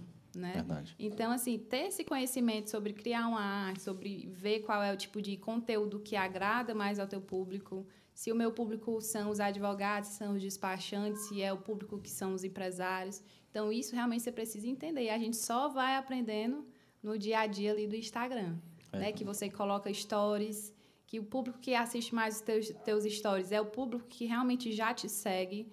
Você não vai conseguir seguidor novo pelos teus stories, não. Você vai conseguir Entendi. seguidor novo por publicação, por hashtags, né? Por conteúdo que seja realmente visivelmente bom e conteúdo, conteúdo seja realmente bom. Então é uma E- dinâmico. E o interessante é porque eu comparo muito essa questão do post do Instagram com cozinhar. Porque a cozinha a gente começa a comer com os olhos, né? A gente começa a É. fazer ali o, o- degustar o prato com os olhos. Então eu olhei a pizza aqui e achei um negócio, né? E aí você já começa. E a publicação no Instagram não é diferente. Imagina que eu posto ali no feed uma foto, só texto É. de uma ponta a outra. Eu vou olhar aquilo ali, aí eu. Ah. E passo logo. Aí você põe um carrossel e no começo. Coloca, ah, você, você já pensou em importar? Aí a pessoa, opa, eu já pensei em importar. Ele já passa para o próximo carrossel. Aí você começa aquela comunicação básica ali. E aí você consegue captar a atenção do, do, do telespectador, né? ne- Nesse caso, do seguidor do Instagram para aquilo, né? E foi exatamente porque você mudou o layout. Às vezes o conteúdo ali ele tá o mesmo. Pode ser que de uma forma um pouco mais resumida, mas o, o, conteúdo ali tá o mesmo. Só que você conseguiu captar a atenção dele para aquele para aquele fim ali que é exatamente uma curtida, uma audiência e, e enfim, né? É, é, é bem interessante essa questão do, do audiovisual. Às vezes ne- nem só essa, essa questão de resumir, mas também a imagem, a foto, é, é, O textão o, longo, é, né? o textão longo. E, e a gente vê, eu vi até isso na, na, na faculdade de comércio exterior. A gente vê um pouco de marketing também, né? Tem aquela questão das cores, as cores mais quentes, que, que buscam. Cada cor tem um significado. A galera do direito ali, até a professora citou, eu lembrei que a galera do direito gosta muito do preto, né? Que é uma cor que dá mais ali um, um status de elite, uma coisa assim. É bem, é bem interessante esse sentimento que cada cor ela passa para a pessoa que está que tá ali. Eu não sabia, não, que o, pre- o preto dá um, dá um destaque de quê? De. Talvez de, de elegância, de formalidade, entendeu? Né? O pessoal, por exemplo, para para para comida, o pessoal usa muitas cores mais vivas, laranja, o vermelho, o iFood vermelho, entendeu? Então assim, é, os médicos gostam muito verde. É, é interessante assim, não é uma regra, mas é uma coisa assim que, que costuma às vezes seguir um, muitas Padrão das vezes ali. seguir um padrão ali. Tem essa questão também que o pessoal fala muito sobre tráfego, né? Tráfego pago, tráfego orgânico. É, eu, os meus seguidores ali são os meus seguidores fiéis. Prefiro ter os poucos, mas ter os poucos bons, qualificados. Engajado, né? Engajados, que vão ali, né? Comentar, curtir, vão responder ali os stories, do que você ter 3 mil seguidores e ter uma audiência talvez de 20. Não, acho que não, não, é como, não chega a ser compatível, né? Eu falo, falou em tráfego agora, eu, eu lembrei da minha experiência, sabe? Eu tirei assim, cara, eu vou estudar esse negócio. Até comentei com o Lucas. E eu peguei aqui uma sexta-feira, falei, cara, eu vou estudar esse negócio segunda-feira.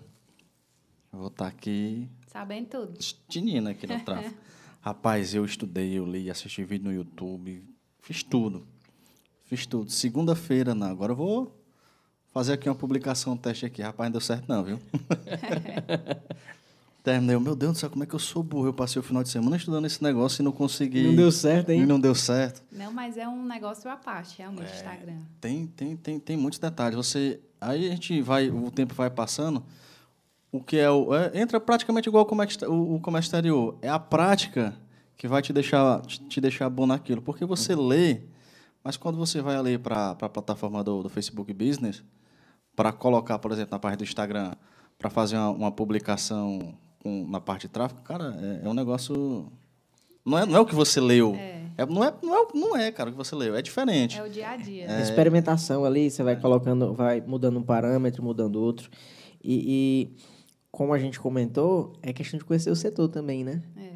Entendeu? A gente conhece ali, trabalha no comércio, conhece o público-alvo, conhece o setor. Você começa a imaginar aquele... Lucas, só, sabe como é o nome do público-alvo?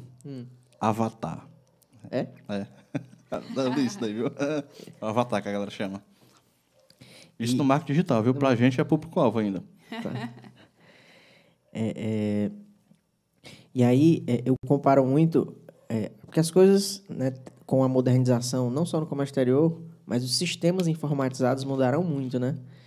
E não deixa de ser uma ferramenta de venda, porque você está vendendo Sem seu conteúdo, você está vendendo uma audiência ali. E antigamente você vendia como? Você batia na porta lá, ó, oi, tudo bom? Meu nome é Lucas e eu faço isso, né? E com o tráfego, com um botão você bate em, dependendo do investimento, em é, milhares de portas, né? e você consegue entregar esse, esse conteúdo com uma velocidade muito rápida. E é, se a modernização não for de um todo, as pessoas começam a criar vantagem. Ah, enquanto eu estou batendo em uma, duas, três, tem gente batendo em mil, dois mil, três mil, dez é. mil, cinquenta mil portas. Né? E, e é, essa modernização eu vejo que já está começando, inclusive já está bem avançado no comércio exterior. Né? Já tem muita gente vendendo infoproduto, muita gente vendendo essa parte de, de, de desburocratização da importação, de ah, como é. trazer, né? E, infelizmente, a gente vê, tem muitas pessoas boas e capacitadas, mas a gente vê cada, cada coisa assim que, cara, isso, eu não acredito que essa pessoa está vendendo isso, né? Não é só assim, entendeu? É como eu estava até comentando com eles, o pessoal romantiza um pouco a questão da importação. Sim, é um procedimento altamente é, é lucrativo, é um procedimento com toda a burocracia do Brasil muito viável, né? Mas não é romântico, não né? Não é romântico, não. A receita, quando pega, a rapadura é doce, mas não é mole, não, mole como diz o cearense, né? É. Então, quando pega, ela bota mesmo para usar o ditado aqui, para voar as bandas, né? E aí, cara, galera, a Emília comentou aqui, ó, psicologia das cores. Sim. E, tem, e o Fábio comentou aqui, tema importante, direito aduaneiro. O Fábio foi um que deu a... A gente estava conversando aqui no começo, né? De se responder, quem está ao vivo aqui é, interagindo com a gente na parte do, do chat, né, para a gente implementar isso daqui, ficar fazendo, dar uma respostazinha de, em texto mesmo, né, não só no, no ao vivo. Interessante, porque é, quando as pessoas, não falo só a galera do comércio exterior, né, do público geral começa a assistir, elas começam a se interessar no assunto porque é um assunto do dia a dia e as pessoas nem sabem, né? E quando a gente traz o tema, né, você com a proposta do Comex Jus de é, como seria o slogan, é... Descomplicar, né? Comércio exterior descomplicado. Comércio exterior descomplicado. É uma proposta muito parecida com a nossa aqui, né? Exatamente de mostrar a realidade e tentar trazer esse juridiquês mais para a linguagem, para o pessoal entender como é o processo, como é que funciona. Quem nunca recebeu aquela mensagem do seu colega, ei, importa um iPhone para mim? né? O pessoal todo mundo fala isso e não é simples assim, né? A gente está falando produto de marca e tem as seus, suas nuances aí no, no processo. É porque realmente é meio específico, que, né? Que, que importam, por exemplo, não, faz uma compra da China e fica parado três meses lá na receita, na alfândega, né? Ainda tem essa questão também. Na parte do, do Alibaba, da AliExpress é, ali, aquelas comprinhas ali. É. As comprinhas pequenas. E quem nunca, né? Quem nunca? e compensa, né? É. Não, não dá para se comercializar, mas os preços realmente tem coisa, embora o dólar esteja lá em cima, mas... E os fretes nas alturas também, mas se você é. não tiver pressa... É, não, não tem que ter pressa. É, não, não Eu não sei esperar muito. Esse rapaz aqui é complicado. A gente conversando no escritório, ah, acho que eu vou comprar isso aqui. Ah, beleza, tu dá uma olhadinha, pô, nos preços. Ah, já comprei. Aí com cinco minutos eu acho, olha, olha aqui as eu olho, acho mais barato. 17 reais é um negócio 50. Acho que 17 ele comprou de 55. Mas essa, essa questão da, do marketing digital, eu acho assim uma tendência muito boa. Como você bem falou, Lucas, essa parte de, de, é, de se colocar no mercado, de oferecer serviço, oferecer seus produtos, né? Porque assim, e, e basicamente nessa, essa parte do marketing digital cresceu bastante, bastante. nessa pandemia. Porque as pessoas em casa, né, é, sem poder sair de casa, ou não, eu preciso comprar tal coisa, mas eu estou em lockdown, não posso sair. E aí buscou realmente a, a internet. Eu até vi uns dados interessantes esses dias que, se eu não me engano, mais de 7 milhões de brasileiros realizaram a sua primeira compra online no primeiro semestre de 2020, ou seja, 7 milhões de pessoas que nunca tinham comprado nada online, porque às vezes você tem medo, né, questão de cartão, clonagem de cartão, se realmente o produto chega ou não. Então, 7 milhões são muitas pessoas, muitos brasileiros. Só que a nível Brasil, né? Muita gente ainda hoje dá cético para comprar esse tipo de coisa. É. Ah, chega. Ah, eu vou pagar antes. Será que vem e se roubarem meu dinheiro, né? Muita gente ainda tem, principalmente o pessoal um pouco mais antigo, né? É. Um pouco mais velho tem esse esse esse pensamento. É tanto que é, lá em casa, assim, né, meus pais, eles sempre pedem: "Ah, Lucas, dá uma olhada aí, compra isso aqui". E não é à toa que a gente tem acontecimentos que aqui no Ceará, por exemplo, é, o centro de distribuição da Amazon, né, que já está aí para sair, ou não sei se saiu. E, e, hoje é uma realidade muito forte nos Estados Unidos você comprar e ter aquilo na sua casa em duas, três, quatro, cinco horas. Né? É uma coisa que aqui no Brasil a gente tem o Correios, e aí às vezes demora 10, 20 dias, né, dependendo do, da modalidade de frete. E você tem um serviço hoje que as empresas estão nessa tendência, né? O Mercado Livre já está aí é. com o transporte próprio, com o transporte que eles chamam de full, né? Que são dois ou três dias. Fiz até uma compra esses dias, chegou ali em dois, três dias, né? Compra de São Paulo, entendeu? Então, é, é assim, já está bem, bem é, é, acessível para todo mundo e bem seguro, né? Porque as informações com a internet, com a modernização, ela acaba se é, é se difundindo, né? E aí as pessoas, ó, esse site aqui já é seguro, é, você tem que tomar é, ter as precauções disso, disso, disso, né? E acaba que acaba movimentando muito mais a economia no geral, Sim. né? E, e abrindo possibilidades por exemplo, para uma loja que na pandemia não pôde abrir, mas pôde ali tá, tá continuando o seu Negócio. fluxo de faturamento, é. né? Porque tem as obrigações, a gente sabe, né?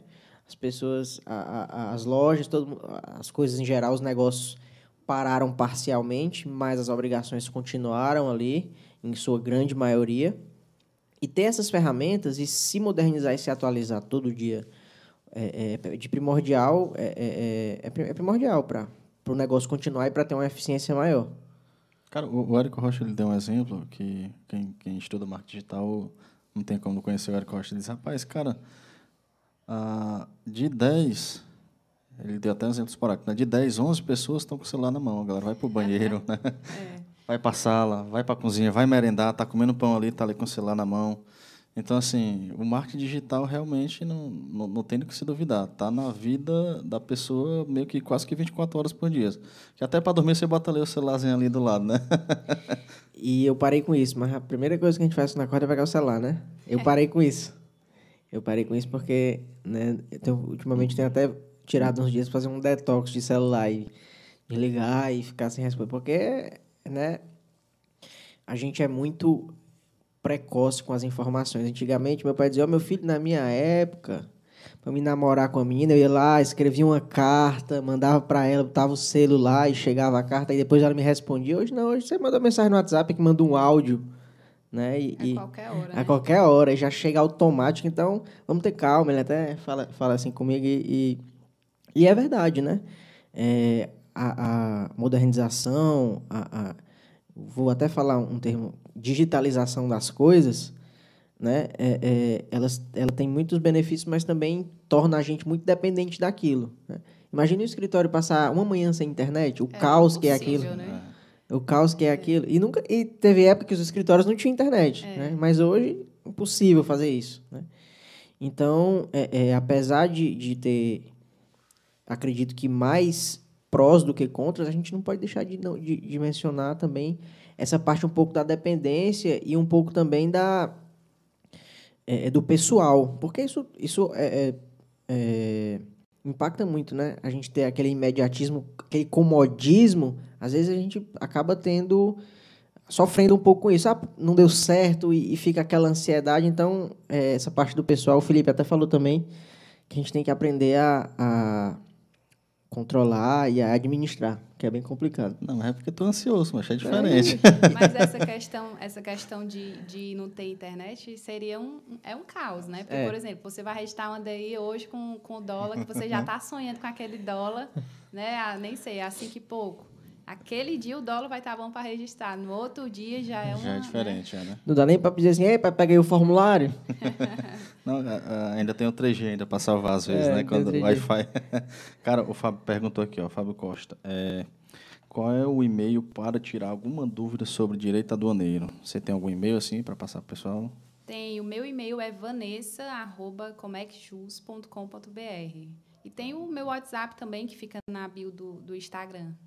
Já vai direto. Digita aí para.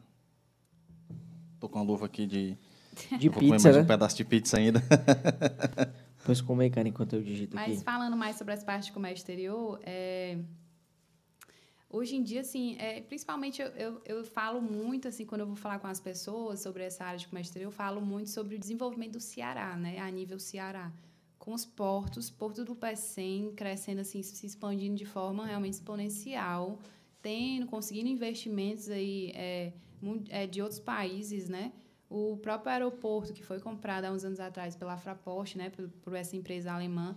Então, assim, Ceará, eu, eu, eu falo, destaco, falo realmente, assim, de boca cheia, que é um, é um, um estado muito bom para você fazer, você negociar, né? Entendi. E é nessa parte logística, então, é que, que é bom mesmo, porque nós ficamos na costa, né? Então, de fácil acesso para a Europa, de fácil acesso para a África, para os Estados Unidos. Se a gente comparar, talvez, com, com Santos, com, com Porto de Navegantes, né?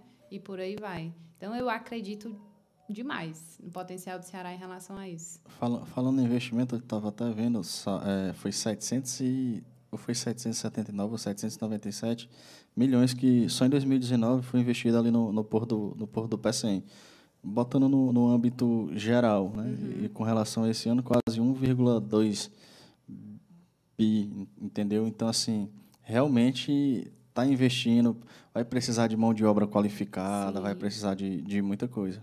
E, e, essa oportunidade que é a ZPE, né? Que é a Zona de Processamento e Exportação.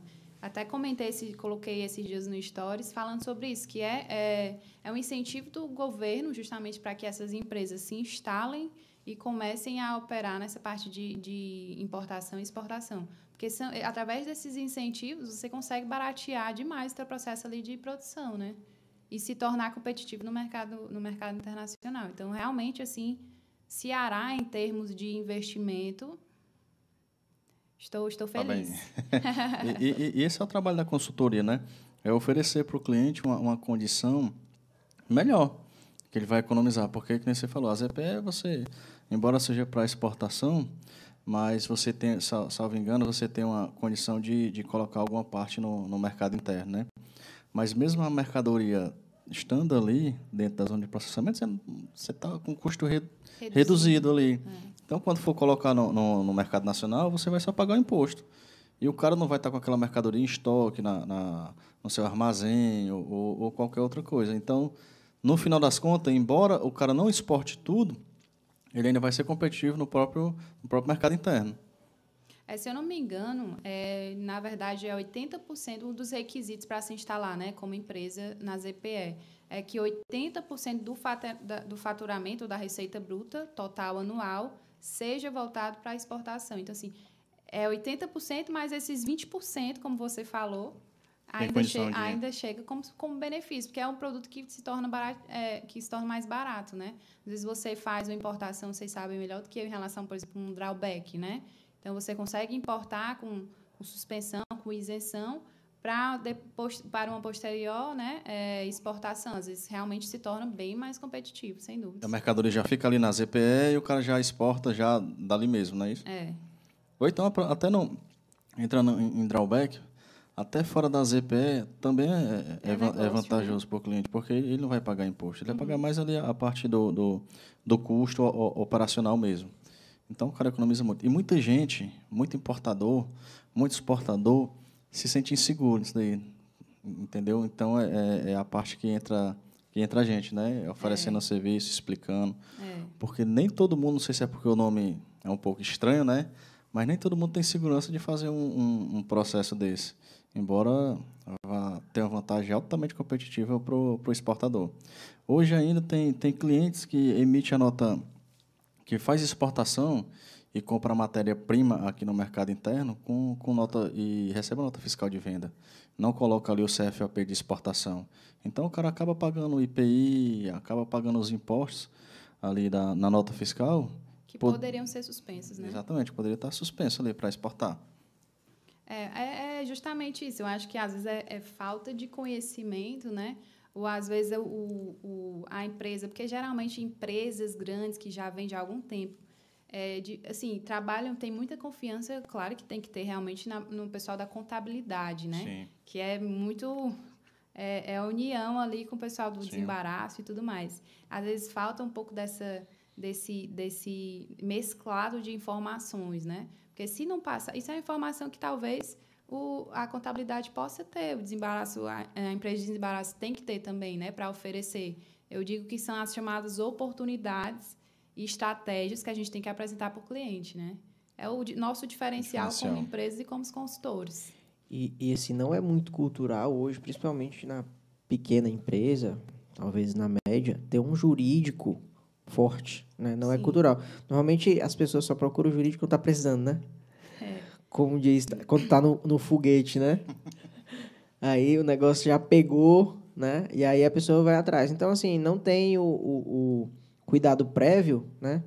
A contabilidade eu acho que ainda é até mais comum, né? Até porque hoje o serviço, o serviço normalmente é terceirizado e, e já está bem mais, bem mais assim, é, é, acessível e até mais popular, digamos assim. Mas o jurídico é, assim, bem menos cultural de se ter aquele, aquele apoio ali dia a dia e na hora de se planejar a, a, a operação. É, é realmente só procura na hora que está... Que, É, e principalmente nessas demandas que são aduaneiras, né?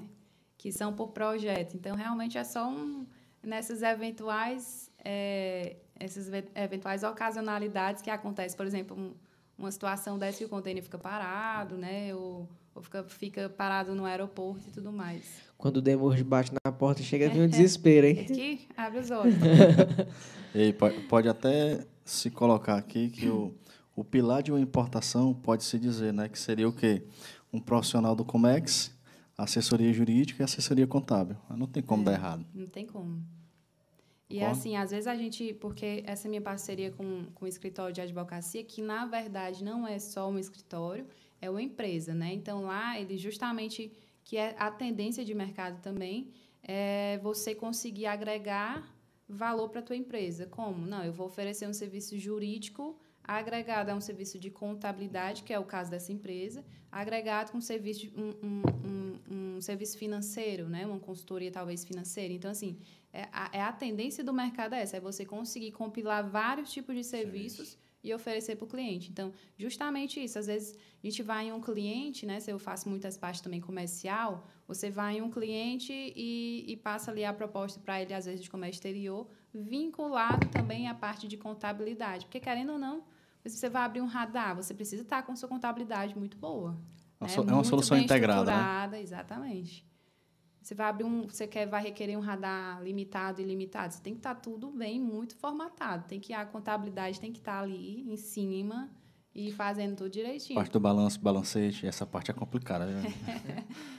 Até isso, a gente É. trabalha com mestre, tem que entender um pouco, né? É, e interessante, né, é porque quando a gente está no comércio exterior, são muitas áreas afins, né? E a importância da gente focar na nossa função, né? Porque, assim, eu sei o que é um, um balancete, um, um, um balanço, mas eu não sei fazer, e tudo bem, né? E tudo bem. Eu sei, é, o meu foco é, é ali na... É, E nem precisa É. você saber a fundo, né? É, função de realmente de é, um contador, né? Empresa de contabilidade. Tem que- mas tem, que- tem que saber comparar ali os valores. Viu? Também não sei, não. Brincando. Mas é complicado, viu? Contabilidade é um negócio que, que, que pega porque é muito instável, né? As, as legislações estão direto se atualizando ali, como no, no comércio exterior Como também, no né? comércio exterior, é. né? A gente tem que estar sempre ligado ali. Se já é difícil a gente estar ligado ali diariamente na rotina e nas legislações voltadas ao comércio exterior, tu imagina colocar aí o, o tal do ICMS ali no meio também, que vai ali na, na parte da contabilidade também, na parte de, de do até do direito empresarial, da formação de empresa, da, da maneira de escolher ali é, é, o tipo da empresa, o tipo lá do, do faturamento, né? Lucro real, Lucro presumido, presumido, né? simples, simples nacional.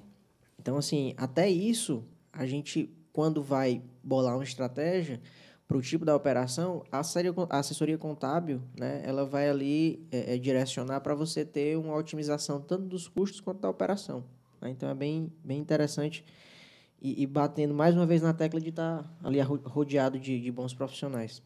Ele entrou no ponto interessante que porque quando na, na parte da importação, né, muitos importadores eles eles não atentam para isso, que é para se fazer a importação você adequar a sua empresa para isso. Sim, é. Por exemplo, porque a gente tem um simples nacional, a gente tem um lucro presumido e tem um lucro real, certo? E quem é do simples nacional, ele não consegue eh, ter o crédito do, do, dos impostos que ele paga na importação.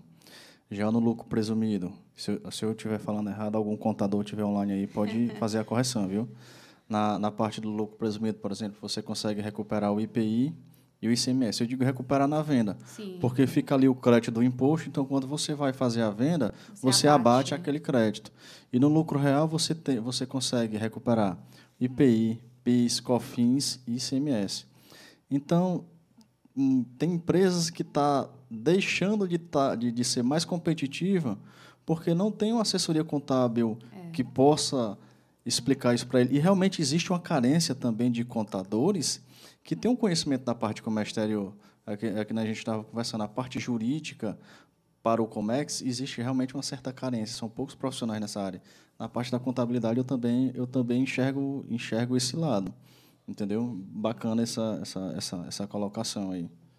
E é, e é justamente isso, né? Você vai, você vai falar com o cliente, é, quando a gente vai tratar com o cliente, a gente tem que oferecer oportunidades para ele. Você vai abrir, você senta ali com ele, você vai abrir um leque de oportunidades. Ó, você pode, você pode melhorar é, tua contabilidade em tantos mil reais fazendo isso. Você pode melhorar o teu financeiro, é, tua contas a pagar, tua contas a receber fazendo isso, né? Você pode ter um lucro em relação a essa parte que você está falando, importando assim, assim, assado. Então, assim, é, é- é a gente chegar e dar oportunidades, né? Claro que fica a critério realmente do cliente em aceitar ou não. Como é que está sendo a aceitação assim na parte? Eu sou, eu sou, eu sou, eu posso dizer, eu tenho, eu queria ter o dom de venda, sabe? É algo que um dia Deus vai, vai me conceder, né? Como é essa, o teu acesso comercial para para os teus clientes? É, é tranquilo? É de boa? Passa aí um pouco da experiência dessa Essa tua abordagem, da recepção assim, dele. Eu acho que também tudo é muito voltado para essa parte de aperfeiçoamento, né? É, o sócio dessa empresa, ele fala bastante disso, de você se aperfeiçoar. Eu acho que muitas das coisas que a gente aprende são técnicas, né? E, e, e técnica, existe a técnica de venda também, técnica de negociação. Eu parto muito do princípio que eu gosto de mostrar segurança no que eu estou falando, que eu gosto Entendi. de mostrar é, segurança no que eu estou é, me mostrando a fazer. Então, essa parte da segurança é um lado meu pessoal, não é nem técnica, né? Mas é um lado meu pessoal que, querendo ou não, atrai, né? Atrai o cliente, você mostra confiança no que você está falando. E, querendo ou não, é um diferencial, né? Eu, eu lembrei da, da charge do, do Comex da Depre, né? Que, é do, que tem lá o comercial oferecendo serviço, né? E o cara do operacional com o negócio pegando fogo, né? Totalmente Oposto. diferente da, da realidade, né? E essa questão da credibilidade é muito interessante, porque eu comparo, eu faço muita comparação com o mecânico de carro, né? Sim. Normalmente a gente não entende muito de, de mecânica, aí você chega lá e o cara diz, rapaz, esse palito aqui é mil conto, né? Falando, mil reais. Você tem que pagar, porque tu não sabe se é verdade, ou tu pode até ir ali em mais dois ali e, e validar uma opinião. Mas na maioria das vezes você vai simplesmente tirar o dinheiro e pagar. Porque você não entende, você não sabe, É. né? E quando você mostra a credibilidade, é, e o mecânico lhe mostra ali a credibilidade naquele momento, aí não, é mil reais, então, não, putz, então realmente... Você acredita, Você né? acredita e, e paga ali, entendeu? E, e eu costumo dizer que é um ponto crucial porque o processo ele vai desen- se desenrolar e se você não tiver habilidade para lidar com aquilo, o cliente vai saber. né? O cliente Sim, vai saber. é. Ele, uma hora ou outra, aí, ele vai... Aí, ele... é, aí que eu volto aí um pouquinho pro, pro meu lado, que é justamente você chega, um, um cliente, né, chega com um problema jurídico, se eu, advogado, não souber falar o, a- o mesmo linguajar dele, dificilmente ele vai me dar Vai aquela entender. causa. Né? Porque ele vai, quando ele começar a falar, ele vai talvez estar sabendo mais do que o próprio advogado, né? Porque o advogado vai saber realmente a parte de, de a parte técnica jurídica, mas essa parte prática é só na vivência de quem trabalha com comércio exterior. É que são os- as nuances, né, do realmente de cada trabalho.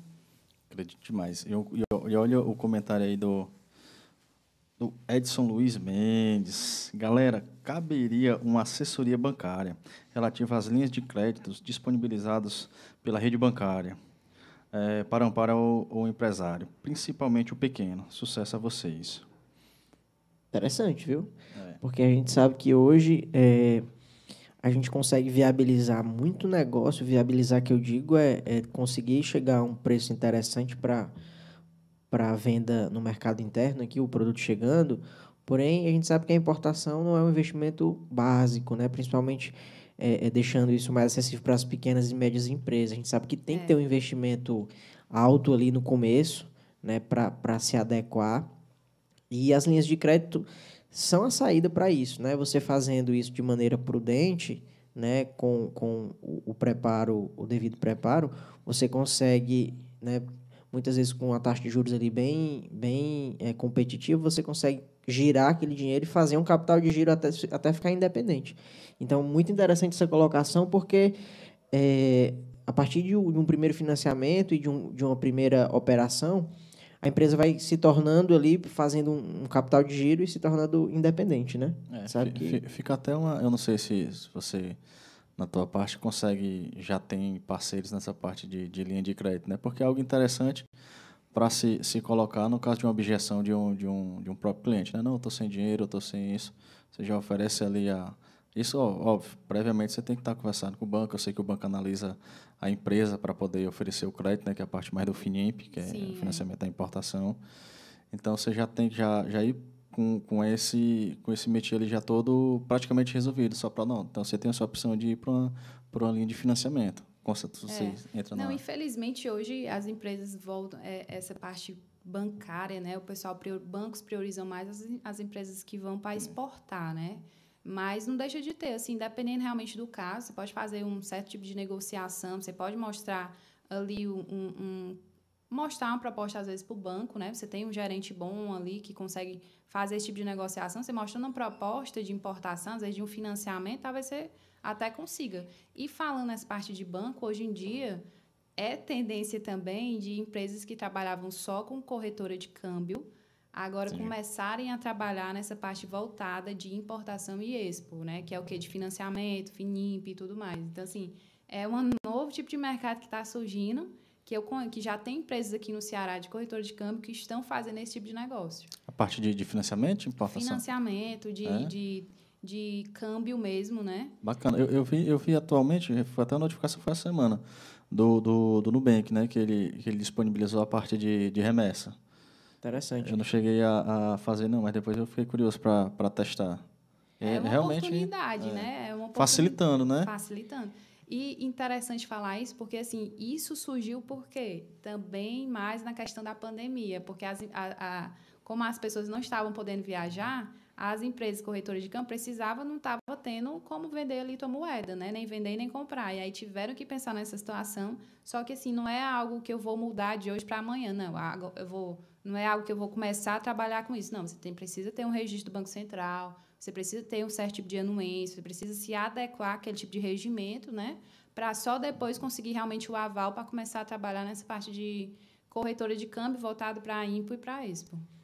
Interessante que tu falou nessa parte de apresentar o projeto né, para o banco, para conseguir o financiamento. Hoje, a gente já tem empresas aqui no Ceará que fazem esses projetos. Né? Elas já têm ali o, o, o métier para o que o banco visa, o que eles os indicadores que o, que o banco vê, onde o banco vê o risco, eles preparam esse projeto para apresentar para esses bancos de, de financiamento grande. Então, é um mercado que já, já é bem real, assim, já é bem já está bem atuante no. no... É. Aí o, o, básico é o quê, Lucas? O básico é realmente a empresa ter uma contabilidade boa e ter isso muito bem formatado, né? Porque você tanto com a, que você vai apresentar uma proposta, você precisa mostrar a tua contabilidade, como é que está a questão financeira, né? É a questão de confiança e mostrar confiança para o banco, porque o banco também não vai dar esse tipo de oportunidade para uma empresa que está oferecendo riscos a ele, né, em relação a pagamento. Show de bola, cara. Foi, foi bacana, viu? O papozinho top. O, o, o Fábio complementou aqui a explicação contábil perfeita. Equipe do Comércio de Sucesso é show. Cara, eu gostei. Show de bola, Fábio. Obrigado. Obrigado aí pela participação. É, gostei aqui da colocação aqui do, do, do, Edson, né, cara, do, da rede bancária. A gente falou tanto de contabilidade, é. falou de, de, da área jurídica, e esqueceu um apoio financeiro que é algo que às vezes ajuda o cliente a, a alavancar. Alto, né? Exatamente. E, Vanessa, a gente, como Comete de Sucesso aqui, quer te agradecer a prontidão e te agradecer a presença aqui em estar tá vindo compartilhar um pouquinho do seu conhecimento com a gente, né? E eu sempre gosto de finalizar o podcast, né? Pedindo para o convidado deixar uma mensagem, porque isso aqui vai ficar registrado, né? Aí para os seus filhos verem. né? Foi forte agora, viu? Foi longe, né? Foi. Mas é, o YouTube hoje é uma ferramenta que é, é, Fica guardado. fica né? guardada aqui e, e eu queria que você deixasse uma mensagem para quem está colocando seu primeiro pé no comércio exterior, seja na, em qualquer é, é, vertente que for, no, vertente da logística, ou vertente da, do próprio direito aduaneiro, ou, ou do despacho aduaneiro, ou qualquer é, é, vertente que for. Uma mensagem para você deixar ali para o público que está querendo entrar nesse mercado, que está caindo agora ali e fica naquela, naquela, naquele, naquela disposição do começo ali, naquele aquela energia, né? Eu queria só que você, para a gente finalizar, deixasse aí uma, uma mensagem para essa galera. Eu acho que a mensagem vai para o público geral, né? nem só para o pessoal do comércio exterior. Mas é basicamente estudar e focar no que você quer, né? Porque é, eu, pelo menos, eu penso assim, eu não penso em parar de estudar. Continuar estudando e diversos tipos de assuntos, diversos tipos de conteúdos, porque o que agrega ao nosso conhecimento é o conteúdo, é o que você está estudando, né? E a prática realmente do comércio exterior, para quem está iniciando esse mercado agora, é, é vincular também, se esforçar um pouquinho para começar a estagiar logo cedo, para você começar a entender como é a dinâmica do mercado, como é que funciona, né? O básico do, do, do comércio exterior, o que é, porque é, o mercado do comércio exterior, pelo menos aqui no Ceará, é muito pequeno. Então, você, quase todo mundo ali vai se conhecer. Então, você precisa estar no mercado, você precisa estar tendo conhecimento do que você está fazendo, seja numa empresa de desembaraço, que é uma escola, né? é um, é um, é um local que você, você vai entrar e você vai aprender muito na parte de comércio exterior, porque é uma parte técnica bem burocrática, né? E que a pessoa vai precisar entender de legislação, vai precisar entender como que funciona um sistema, né? A dinamicidade desse sistema. Então, assim, é, tem oportunidades no mercado de comércio exterior, mas como todo mundo, você precisa ter interesse e focar e ser determinado no que você quer, né? Show. Todo tipo de mercado. Show de bola. Show.